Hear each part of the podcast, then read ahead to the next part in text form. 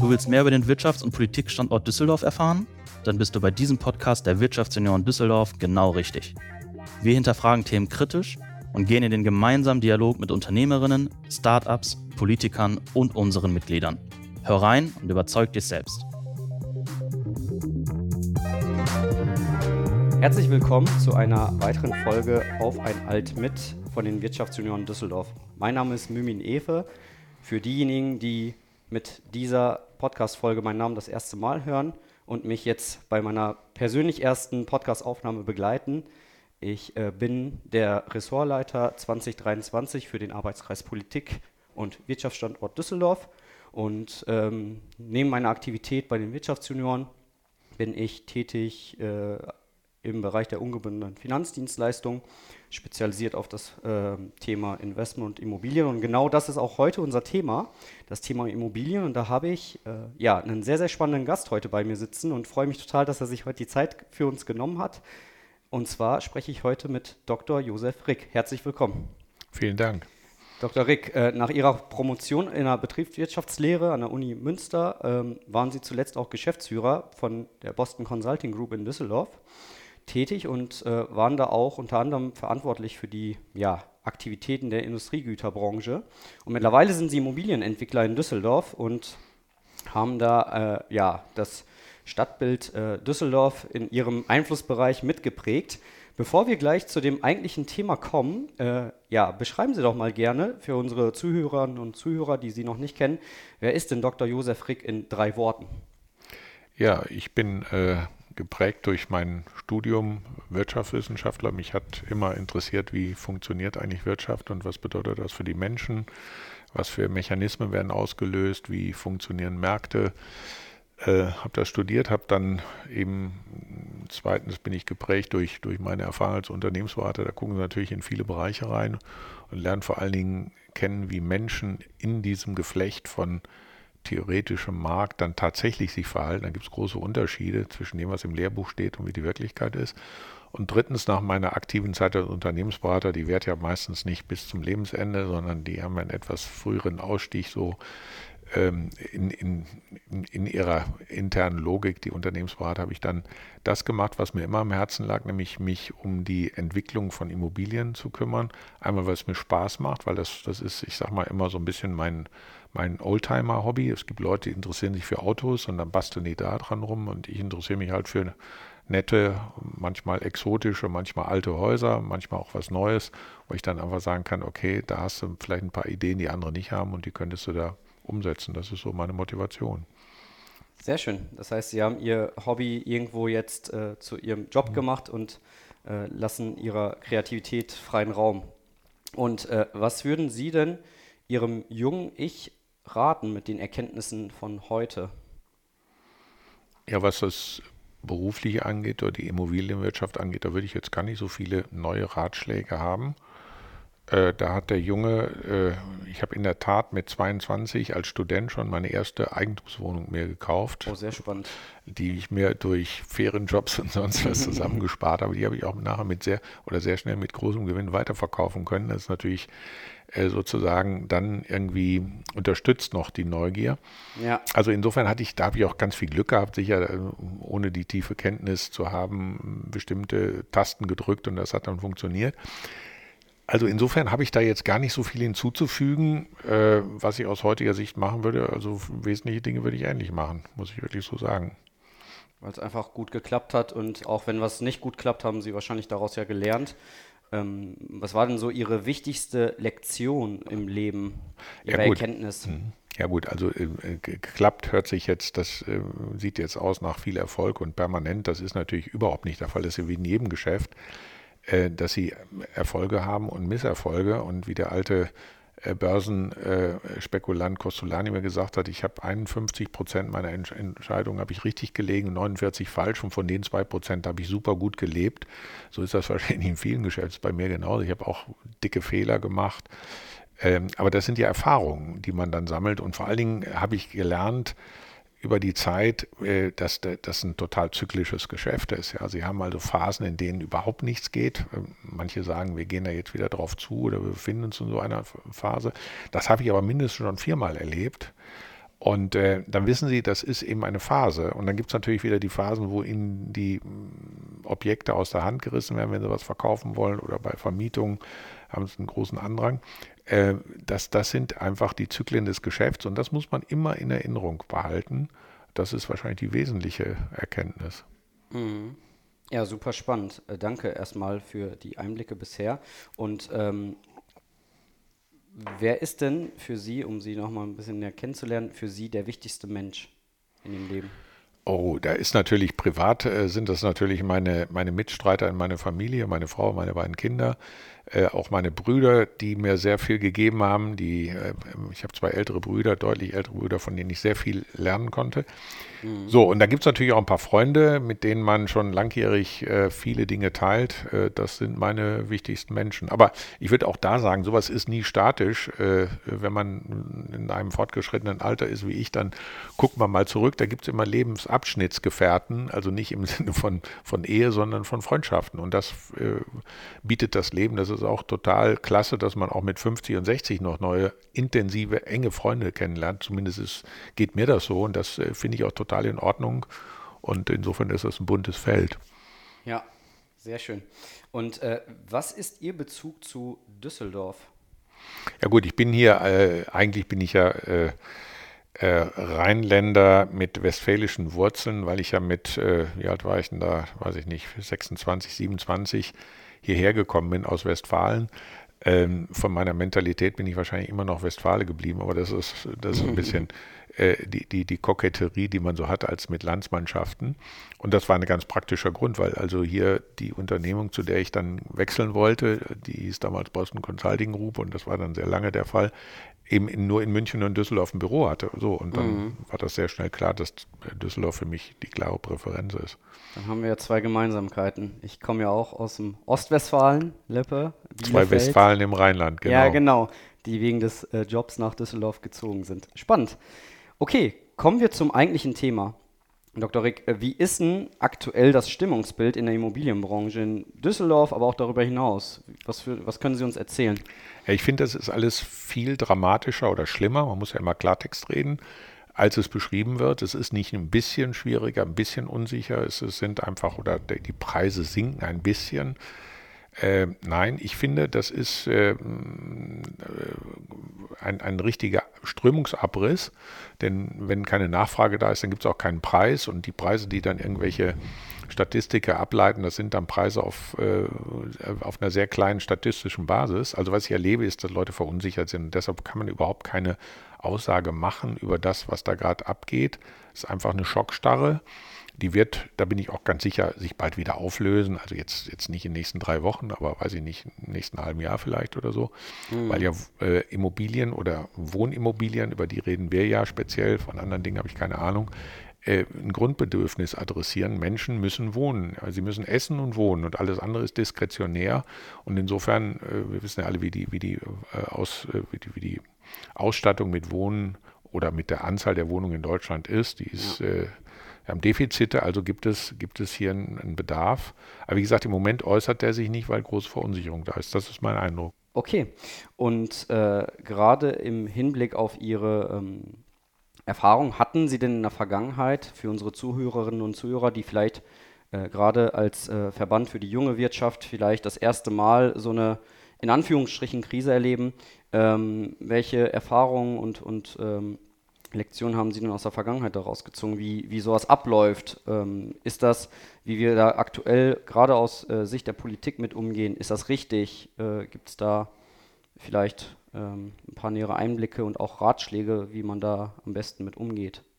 Okay, das sind dann, zwei. wenn ich richtig verstehe, zwei Fragen. Einmal, genau. wie gehen die damit um, die da drin sind in dem Wasserbecken, ja. in dem Aquarium gerade, die Fische? Ja. Und was äh, sollten wir dem äh, Aquariumbetreiber sagen, also der Politik, was sie denn vielleicht für, für äh, äh, Körner reinstreuen sollen? Ja. Also wer da drin ist, das ist ja ein ganz, alte, ganz altes Sprichwort, was ich mal von einem Banker gehört habe, ist aber auch schon 30 Jahre, der, der hat ein befreundeter Banker, der hat mir gesagt, Josef, es ist noch nie jemand an Überschuldung insolvent geworden. Also der Kampf um Liquidität, ganz einfach. Viele Leute haben Pläne gemacht, die auf ganz anderen äh, Finanzierungskosten fußen. Die müssen ihre Pläne überarbeiten und der eine oder andere schafft das nicht. oder in Düsseldorf sieht man gerade eine größere Anzahl sogar. Und dann gibt es eben Marktbereinigung, wie das so schön lehrbuchmäßig heißt. Das heißt aber, das ist aber was ganz Hartes. Da scheiden Leute aus, die sind Konkurs, die haben oder die Firmen sind insolvent, da sind Mitarbeiter betroffen etc. pp. Das passiert jetzt. In welchem Ausmaß das noch kommt, weiß ich nicht. Das hängt davon ab, wie die einzelnen Teilnehmer äh, finanziert sind. Aber mhm. die, die, äh, der Ratschlag wäre also bitte Cash is King. Jetzt geht es nur um Liquidität für diese Menschen und diese Unternehmen. Ja, und was die Politik machen kann, gut, äh, da, da, kann man jetzt ganz lange drüber sprechen. Wir haben eine, eine Zinswende, das ist da für mich der einzige Grund, warum wir die Krise haben. Und dahinter stecken die äh, Zentralbanken und dahinter steckt die Inflationsphobie, die wir haben in, in, Europa und vor allen Dingen in Deutschland. Wir haben da mal irgendwie so eine Vergangenheit und die führt dazu, dass wir eben diese Zinsen haben und da müsste man politisch mal darüber diskutieren, ob das so gut ist oder welche Alternativen oder welche Ersatzmaßnahmen mhm. man hätte. Ja. Ganz so einfach ist das Thema natürlich nicht, das ist äh, uns allen bewusst. Da haben ja vor allem auch geopolitische Themen Einfluss drauf, ne? äh, gerade im Hinblick auf das Thema Energiepreise, die ja die Inflation hochgetrieben haben.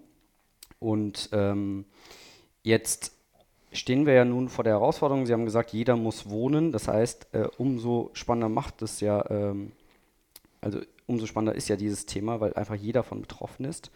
Und ähm, wie sehen Sie denn jetzt, also ist das eine Korrektur gerade, was passiert, dass Sie sagen, der Zinsmarkt, den Sie erwähnt haben, das ähm, war jetzt eine historische Phase und jetzt gerade bewegen wir uns wieder in eine Phase, wo äh, sich das normalisieren wird und äh, dass es äh, ja eigentlich normal ist, wie es gerade verläuft, nur wegen der fehlenden Liquidität, ähm, die die Unternehmen Schwierigkeiten haben? Ja, das ist jetzt, äh, also ich habe ja keine Glaskugel, ich bin ja kein äh, Wahrsager, äh, aber ähm, ja, das wäre toll. ja. Äh, aber ich denke mal, das, das, berührt den wesentlichen Punkt auch wieder unserer Marktwirtschaft. Das muss ich jetzt doch nochmal mit zwei Sätzen sagen. Wir haben ja wir haben ja die, die, finanzkapitalistische Seite, wie man so schön sagt, also die, die nichts mit der Güterwirtschaft zu tun hat. Und das sind eben die, der, der, der Bankensektor und der Sektor der Zentralbanken und die Frage, wie viel, wie viel äh, Geld zur Verfügung gestellt wird. Da gibt es ja auch die wildesten Theorien darüber. Da kommt mir manchmal, das, die Diskussion kommt mir so vor, als wenn wir immer noch im Zeitalter von Adam Smith leben würden und, und äh, volkswirtschaftlich nicht weitergebildet haben. Also kurzum, also die Ausstattung mit Geld, äh, die, die sollte ja nicht davon abhängig sein, wie wir gerade äh, äh, mit, mit irgendwelchen externen äh, äh, Preisschocks zu tun haben, wie bei der Energie. Ja, die hat ja, die ist ja vom Zins überhaupt nicht beeinflussbar. Mhm. Ähm, dass der Putin da den Krieg eröffnet hat oder so, das, äh, ähm, das sind ja äh, autonome Dinge, die auf die Wirtschaft zugekommen sind und die kann also keine Zentralbank der Welt äh, weder verhindern noch kompensieren. Insofern müssen wir uns überlegen, was wir da tun. Aber die Politik hat so entschieden, dass sie meint, durch Zinserhöhungen könnte sie dieses Problem lösen, kann sie aber nicht. Äh, insofern ist das jetzt erstmal eine Schwächung der Wirtschaft und vor allen Dingen der Bauwirtschaft, der Immobilienwirtschaft. Wenn man das denn will, muss man das machen. Äh, Sinn macht das nicht. Äh, insofern ist das jetzt eine, eine Frage, wie es weitergeht. Äh, die kann ich nur schwer beantworten. Wenn man rational daran gehen würde, würde man sagen, also wir haben jetzt eine steil nach unten fallende Inflation. Wir hören jetzt auf mit diesen überzogenen Leitzinsen und dann haben wir wieder eine ausgewogene Situation. Da wird auch wieder sehr viel mehr gebaut und die Märkte der Preise für Wohnungen, und darum geht es ja für die meisten in unserer Gesellschaft, würden sich wieder beruhigen. Es wird bezahlbarer für diejenigen, die sich mit einem kleinen Eigenkapital Eigentum kaufen wollen und es wird bezahlbar für die, die das nie schaffen, die, ihr Leben lang Mieter bleiben. Und das ist, hat so eine wahnsinnig starke soziale Komponente für den Mittelstand in unserer Gesellschaft, dass ich das für politisch total wichtig halte, dass wir da Lösungen finden. Und wenn wir da an den, an den Symptomen rumdoktern und hier eine Abschreibung höher und da einen kleinen KfW-Zinszuschuss machen, dann ist das alles super nett. Aber das ändert, das dreht nicht die, die äh, Situation an den Märkten. Das, äh, das darf man sich nicht einbilden. Ja. Okay, definitiv. Und ähm, ich habe ja jetzt mitbekommen, die Federal Reserve äh, möchte das Zinsniveau jetzt zumindest erstmal halten und äh, viele gehen nächstes Jahr schon davon aus, dass die Zinsen wieder sinken werden, gerade weil die Inflationsrate in den USA deutlich äh, stärker gesunken ist als erwartet. Das heißt, vielleicht ergeben sich ja in den nächsten Jahren, ähm, kann man ja darüber streiten, ob das gut ist oder nicht, ergeben sich gute Gelegenheiten, wenn die Preise wieder sinken und die Zinsen günstiger werden vielleicht für die heut, heutigen 22-Jährigen, dass die da auch äh, ja, zuschlagen äh, können und äh, das als Anlagemöglichkeit für sich sehen. Ähm, würden Sie denn die Rolle einer Immobilie nicht nur zum selber wohnen, sondern als äh, Kapitalanlage, gerade für den Deutschen, der zu 50 Prozent zur Miete wohnt, ähm, würden Sie dem das denn raten generell oder wie, wie schätzen Sie das Thema ein? Ja, würde ich raten mit ein, zwei Einschränkungen. Ich würde sagen, es ist ganz wichtig, äh, auch ein alter Klassiker, äh, wie die Lage ist, also Lage, Lage, Lage. Also Immobilien ist nicht kein homogenes Gut. Das ist äh, schon äh, über die, die Landstriche Deutschlands verteilt, sehr unterschiedlich. Sie können Immobilien haben, die werden, sie, die, die werden dramatisch im Wert sinken und das Gegenteil. Äh, und sie können teilweise in derselben Stadt äh, Stadtteile ich würde sogar sagen, fast in allen Städten finden, die, wo, wo, ich sehr vorsichtig wäre und andere, wo sie sehr viele Möglichkeiten haben ja, äh, manchmal auf der anderen Straßenseite schon beginnend, haben sie große Unterschiede. Ja, und das andere ist natürlich äh, Anlage, äh, Geldanlage ist ja immer eine Frage des Portfolios, dass man also da nicht alle Eier in ein Nest legt. Ne? Äh, wenn man jetzt sozusagen sein ganzes Gespartes in eine Wohnung steckt oder in ein Gebäude oder so, dann muss man natürlich immer grundsätzlich sich die Frage stellen, ist das, kann ich das abfedern, wenn dann die erwarteten Wertsteigerungen oder ja. Mieteinnahmen nicht so kommen, wie ich es erwartet habe. Das gilt natürlich hier auch im Immobilienbereich. Ja, dass man äh, einfach ein Klumpenrisiko vermeidet ja. in seinem Vermögensaufbau. Genau. Okay, spannend. Und wenn wir jetzt einmal äh, den Blick äh, weiter in die Zukunft äh, richten, ähm, wie entwickelt sich denn der, äh, das Thema Immobilien gerade im Hinblick auf Digitalisierung, ähm, gerade im Hinblick auf Smart Cities? Äh, ich weiß ja von einem Ihrer Projekte ähm, an der äh, Herzogstraße ist das ja, glaube ich, dass man da äh, zum Beispiel, das ist eine Kleinigkeit, aber sein Paket direkt vor der Tür in so einer Box mhm. äh, annehmen kann. Was gibt es da schon für Dinge, wo Sie merken, okay, das ist nicht mehr so wie vor 20 Jahren. Äh, da gibt es ein paar Sachen, äh, die berücksichtigen wir jetzt gerade mit unseren Partnern auch äh, im, im äh, Bau oder in der Projektplanung mit ein. Was, mhm. können wir, was erwartet uns da so? Ja, ich glaube, in Summe ist die Immobilienwirtschaft eher konservativ, also die Beteiligten dort. Also auch diese Poststation, muss ich jetzt sagen, nach zwei Jahren, die wird nicht so angenommen, wie wir das erwartet haben, obwohl wir eine sehr junge Mieter- und Eigentümerschaft dort haben. Das sind alles äh, Leute unter 50 und die meisten oder äh, sind, sind unter 35 sogar. Trotzdem äh, sehe ich äh, jetzt an den Zahlen von, auch von unserer Verwaltung, dass diese Poststation nicht von allen akzeptiert oder angenommen wird. Vielleicht haben sie es noch nicht verstanden. Mhm. Und da sehe ich auch bei anderen Smart Home, wenn sie die elektronischen oder digitalen Steuerungs- Instrumente anbieten, dass manche das annehmen, aber das wird überschätzt. Äh, ich habe den Eindruck, das ist so, dass man äh, von seinem Verhalten her zu Hause sich erstmal sehr lange anguckt, wie Dinge sich entwickeln und dann erst entscheidet, mitzugehen oder Dinge, die eingebaut sind, zu nutzen. Das ist irgendwie für mich ein Phänomen. Aber das sagt jetzt weniger über Immobilien aus, ja, sondern über Mensch unsere ja Gesellschaft, wie wir sind. Sind wir so konservativ? Vielleicht ist es so. Ja. Aber da, da erlebe ich Überraschungen. Ja. Der Mensch ist ja ein Gewohnheitstier und genau. äh, alles Neue, gerade bei uns Deutschen, ist es ja so, dass äh, gerade wenn Status quo eh gut ist, warum sollen wir großartig was ändern? Jetzt natürlich nicht pauschal.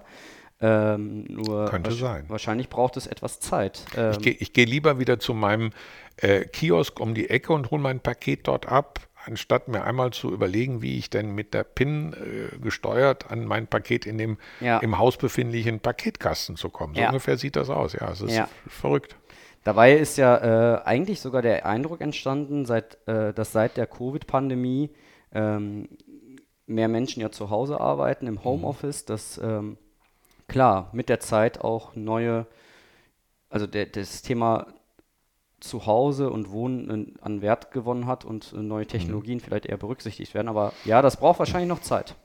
Ja, also, äh, also diesen, diesen Effekt, den Sie gerade beschrieben, den kann ich beobachten aus unserer kleinen Grundgesamtheit, muss man ja immer sagen. Also dass zum Beispiel die, die Wohnungen, die größere Schlafzimmer haben oder noch besser mit einer teilabgetrennten Wand, einen halb separaten Raum zulassen, in dem man dann eben im Schlafzimmer in Anführungsstrichen ein Arbeitszimmer hat. Ja. Das, das kommt sehr, sehr gut an. Ja. Kann ich feststellen gegenüber äh, früheren Zeiten. Ja. Heißt das, dass die Nachfrage nach äh, mehr Wohnfläche irgendwo auch mit gestiegen ist? Ja, das weiß ich jetzt wieder nicht, weil in Summe ist natürlich durch die, durch die Preissteigerungen, äh, die wir haben, beziehungsweise durch die geringe äh, Möglichkeit, Eigentum zu bilden, sind ja viele Menschen, die früher mal Eigentum erwerben wollten, gezwungen, weiterhin zu mieten. Und das führt dazu, dass die Mietpreise im Moment zumindest hier in den Ballungsgebieten steigen, überproportional steigen, weil mehr Nachfrage, gleiches Angebot oder sogar leicht rückläufiges Angebot bedeutet nun mal nach Marktwirtschaft höhere Preise und das sehen wir. Gerade, was können die Menschen tun, die dann ein Budget haben und wer hat kein Budget? Sie können in eine ältere Wohnung ziehen, als sie gedacht haben, in eine kleinere oder in eine weiter entfernte. So, und in der Kombination äh, haben sie wieder Druck auf die Wohnflächen. Wünschen würde man sich das, glaube ich, schon. Ja. Aber in der Praxis äh, wird das wahrscheinlich jetzt gerade nicht der richtige Zeitpunkt sein. Mhm. Ja. Okay, super. Ähm, jetzt möchte ich gerne noch einmal kurz äh, auf äh, den politischen Aspekt im Hinblick auf äh, die Immobilienentwicklung kommen. Ich erinnere mich da an unser erstes Gespräch äh, in, in Düsseldorf. Da hatten Sie beiläufig erwähnt, dass ähm, ja gerade auf, äh, im Hinblick auf die Politik äh, das Thema Planungs- und Genehmigungsverfahren ja äh, recht äh, komplex sind. Und wir als Wirtschaftsunion Düsseldorf sind da ja auch eng im äh, Kontakt mit, äh, dem, mit der Politik, sei es jetzt mit ja, Landtagsabgeordneten oder auch kommunalen Politikern. Ähm, was würden Sie sich da mehr wünschen? Was ist so Ihre Ihr Wunsch, Ihr, Ihre Botschaft, was Sie sich von der Politik wünschen? Ui, Politik, Schrägstrich, Verwaltung, ja. Also Politik wünschen, äh, da kann man ja fast nichts, da fast jede Partei sagt, dass sie für die Unterstützung äh, von äh, der, der, Generierung von Wohnraum ist oder des äh, Erstellen von Immobilien.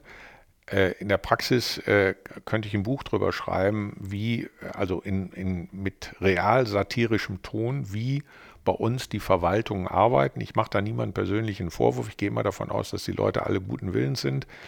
Ähm, aber das ist schon äh, Hanebüchen, muss ich sagen, wenn dann manchmal Situationen da sind, wo bei Ratsentscheidungen gesagt wird, ein, von einem Ratsmitglied wörtlich habe ich gehört, ja, ähm, ich bin noch ambivalent. Und wenn ich den frage, ja, was machen Sie denn bei der Entscheidung, wenn dieser Bauantrag vorliegt, dann sagt er mir, ja, ich würfle dann sagt man sich, wo bin ich hier eigentlich? Bin ich in der Bananenrepublik oder, oder und das passiert in Düsseldorf? Oder so Dinge, wo dann also äh, von, von unseren Architekten gesagt wird, der Herr so und so oder Frau so und so, ich will es mal anonym belassen, in der Bauverwaltung, äh, wenn man über den spricht, äh, ja, hat der schon mal je in seiner Karriere eine Baugenehmigung erstellt? Und sie kriegen einen, einen Ablehnungsbescheid, der 38 Seiten hat indem sie also alles gut begründet bekommen haben, warum Bauen wieder mal nicht geht. Und das sind jetzt keine frechen Bauanträge, die wir da gestellt mhm. haben, sondern etwas, was sich wirklich gut einfügt. Solche Dinge erleben sie und davon ganz viele. Da wir auf der Suche danach sind, wie wir mehr und günstigeren Wohnraum schaffen, das will ja äh, mindestens der Großteil der Parteien, auch das ist, ja, das ist ja kein parteipolitischer Streit. Wie kommt man dahin, um das sicherzustellen, wenn man die Praxis, also sozusagen im, im täglichen Unterholz äh, des Baurechts, solche Anekdoten erleben muss. Und da bin ich der Meinung, das ist ein ganz schwieriges äh, Unterfangen, weil das also die Bundesregierung schon mal gar nicht lösen kann. Äh, das können die Kommunen, aber da bin ich auch nicht sicher, ob dann die, die Leiter, der Oberbürgermeister oder so, da wirklich mit der letzten Vehemenz im Einsatz sind, anders als er das immer sagt.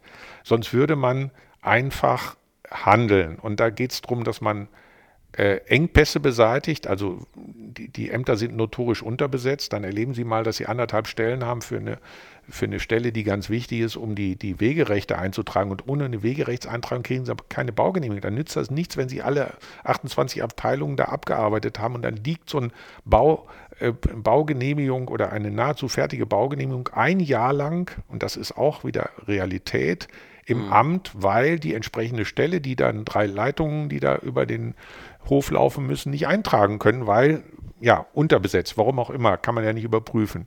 Und das hören sie sogar aus, dem, aus den Ämtern selber, dass sie Tipps bekommen und sagen, ja, wir wissen, das ist völlig unterbesetzt hier, sprechen den Oberbürgermeister an, wir wissen alle, dass dieser Engpass hier die Ursache dafür ist, dass sie Baugenehmigung nicht bekommen. Da frage ich mich natürlich, kann man das durch besseres Management der Verwaltung hinkriegen? Mhm. Müsste man eigentlich, denn das ist ja auch äh, wirtschaftlich kontraproduktiv, selbst wenn die, die, die drei, vier Stellen, die man da vielleicht mehr bräuchte, die würden sie ja total bezahlt machen Ja. für die Wirtschaft, aber also und für die Bewohner, aber selbst für die Stadt, weil sie einfach dann schneller die Wohnungen schaffen, die die Bewohner der Stadt brauchen und nicht wegziehen müssen. Da hören wir den ehemaligen Manager aus Ihnen nochmal heraus. Ja. ähm, aber ist es denn nicht so, dass, also wir hören immer, dass äh, Deutschland Bürokratie abbauen muss, wir hören, dass wir Planungs- und Genehmigungsverfahren beschleunigen möchten. Das haben wir jetzt auch in der Energiekrise letztes Jahr mitbekommen, dass es funktioniert, wenn wir denn wollen. Oder auch äh, während der Pandemie. Äh, ja, okay, äh, Sie, Sie sehen das ein bisschen anders. Ich äh, lese das hier an der Körpersprache ab. Ähm, aber ist es denn nicht so, dass wir ein Land sind, was grundsätzlich sehr, sehr gut funktioniert und all diese Maßnahmen wahrscheinlich sich aufgrund von ja, Dingen in der Vergangenheit ergeben haben, aus, aufgrund von Erfahrungen, dass man gesagt hat, okay, wir führen jetzt Maßnahmen ein, wo wir jetzt aber merken, dass wir da so ein bisschen drin befangen sind und wahrscheinlich äh, hat es äh, seine Vorteile, aber eben auch die Punkte, die wir jetzt von Ihnen gehört haben, dass man da wahrscheinlich, ja, wo, wo sollte man aus Ihrer Sicht denn anpacken? Also das hören wir ja von jedem, wir müssen irgendwie schneller werden, aber was ist aus Ihrer Managersicht jetzt, äh, Sie haben ja gesagt, äh, mehr Stellen besetzen zum Beispiel, was sind so Ihre Mhm. Ja, darüber hinaus würde ich sagen, der, der Angang muss ein ganz anderer sein. Ähm, da- das äh, will ich kurz ausführen, aber ich weiß natürlich nicht, wie wir das äh, von der Mentalität her packen. Also heute haben Sie Ämter, ich glaube, das gilt aber auch für andere Bereiche, wenn ich jetzt ein Ausländerrecht höre, da, da höre ich Ähnliches. Äh, Da besteht die Aufgabe oder da versteht man in den Behörden die Aufgabe so abzuwehren. Also wenn jemand kommt und einen Bauantrag stellt, dann muss man erstmal gucken, wo könnte ich denn jetzt einen Fehler finden oder eine, eine Hürde. Ist so kann man rangehen, aber dann, weil, man Angst hat, dass man diesen Fehler übersieht und dann Genau. nachher rechtliche Probleme bekommt. Man möchte nicht vom Verwaltungsgericht von der Klage eines Nachbarn überrascht werden äh, und äh, so dass die Stadt dann ihr Baurecht äh, zurücknehmen muss und dann vielleicht auch noch schadensersatzpflichtig wird. Es ist aber so, dass Bauen eben insbesondere in verdichteten Gebieten hochkomplex ist. Kann man wieder fragen, ist das nötig? Brauchen Nachbarn so viele Rechte? Ich bin der Meinung, nein, aber das ist ein anderes Thema, dass man also diese Rechte reduziert und den Ämtern die Möglichkeit gibt, auch pragmatisch mal leicht die kleinen, also die, die, die Grenzen leicht zu überschreiten und das als Toleranz den Nachbarn gegenüber äh, als, als hinzunehmen deklariert. Ich sage das jetzt mal unjuristisch, aber wenn Sie da nur Juristen reinsetzen, die das nur unter dem, diesem Gesichtspunkt sehen, und übrigens unsereAlerin ist eine Juristin, dann, dann dürfen Sie nicht wundern, wenn Sie juristische Antworten bekommen. Dann kriegen Sie keine Baugenehmigung oder nur welche, die von 153 Seiten hier wasserdicht sind. Können wir so machen. Äh, dann freuen sich alle Nachbarn und sagen, ich äh, werde hier nicht belästigt, dann gibt es aber keine neuen Wohnungen. Oder wir sagen, wir wollen das ändern, wir wollen da eine, eine ausgewogene, einen ausgewogenen Abgleich der Interessen der bestehenden Bewohner und der neuen Bewohner haben. So, und diesen Ende, diese Änderung des Mindsets, die müssten wir dann auch mal in, in, die, in die Verwaltungsanweisung reinbringen und wir müssten die entsprechenden Leute reinbekommen. Ich will da noch ein Beispiel nennen. Wenn Sie sich mit dem Bauamt unterhalten, dann sagen die Leute, die auf der anderen Seite sitzen, das sind ja auch in aller Regel Ingenieure, also Bauingenieure, die sagen, ja, nein, ja, nein. Und wenn sie sagen, wie könnten wir es denn machen bei einem Nein, dann sagen die, wir sind hier nicht Planungsberater. Das ist natürlich im Prinzip richtig, aber ich würde mir wünschen, eine, eine, eine Verwaltung, die dann auch beraten darf, dass man gemeinsam Lösungen nach einer schafft. Lösung sucht, beziehungsweise eine Hürde, die dann mal auftreten kann. Das kann ja wirklich auch berechtigt sein, dass man sagt, so, welche Optionen gibt es denn, diese Hürde zu umgehen und man Ja. das gemeinsam sucht und nicht gleich sagt, ich darf Ihnen da nichts sagen, dann wäre ich ja Berater, das ist nicht meine Aufgabe. Das wäre ein großer Schritt, Ja. lösungsorientiert zu denken Ja. und nicht immer zu sagen, ich, mir fallen noch fünf Gründe ein, warum es garantiert nicht geht. Ja. Äh, so, das, das ist mein Ansatz. Wie kommt man da jetzt hin? Große Frage. Sie wünschen sich mehr das Wie anstatt, äh, also wie können wir es schaffen, anstatt warum klappt es Ja, nicht. oder äh, wir, wir sind, wir Deutschen sind großartig darin, die bunten Farben einer Flamme, eines Feuers zu beschreiben und ganz schlecht darin zu sagen, so, wo ist denn jetzt hier das Löschgerät? Ja. Ja, wir wir in Lösungen denken, statt immer nur das Problem noch äh, schrecklicher und noch äh, äh, bunter und noch, noch dramatischer zu beschreiben. Das hilft nicht. Und das ist, glaube ich, insgesamt in Deutschland so eine Mentalität. So, und wie kriegen wir das jetzt hin? Wir können die Leute nicht alle umerziehen, aber Anweisungen geben aus der Politik. Das würde ich erwarten, ja. dass wir sagen, Leute, wir wollen in Lösungen denken. Wir wollen, ja, es gibt Hürden, ja, es hat jemand einen Fehler gemacht, das kann ja alles passieren. So, wie kommen wir da jetzt hin? Und das auch von oben her anweisen, vorleben und, und, äh, und nicht so viele Juristen da reinbringen, sondern äh, Leute, die von der Sache her argumentieren, das wäre ein Ansatz, ist natürlich äh, jetzt visionär, was wir gerade besprechen, oder Wunschkonzert vor Weihnachten. Ne? das hat mit der ja, Realität nicht mehr viel zu tun. Das wird sich zu meinen Lebzeiten in Deutschland, glaube ich, nicht mehr ändern, sage ich jetzt mal ganz. Ja, aber wir wissen ja, dass äh, das alles mit einer Vision anfängt, ne? ja. dass ähm, man ja. vielleicht anfängt, erstmal sich ähm, eine Idealvorstellung ähm, ja, aufzuschreiben oder zu beschreiben und dann zu sagen, hey, äh, Sie haben ja eben gesagt, äh, Toleranz wäre ganz gut. Hey, wir dürfen auch Fehler machen und daraus lernen. Ja, ja. Ähm, wir dürfen äh, gerne auch mal äh, etwas wagen und daraus ja. Erfahrung ziehen. Und ähm, vielleicht ist es ja das, dass äh, von der Spitze der Politik äh, ja das Signal gesendet werden kann oder generell eine Fehlerkultur mehr eingebracht werden kann, dass das ja vielleicht einfach gute Gelegenheiten äh, äh, bietet. Das haben wir ja auch in der Pandemie gelernt. Ja. Wir haben ja viel ausprobiert und haben immer wieder neu abgewogen. Ne?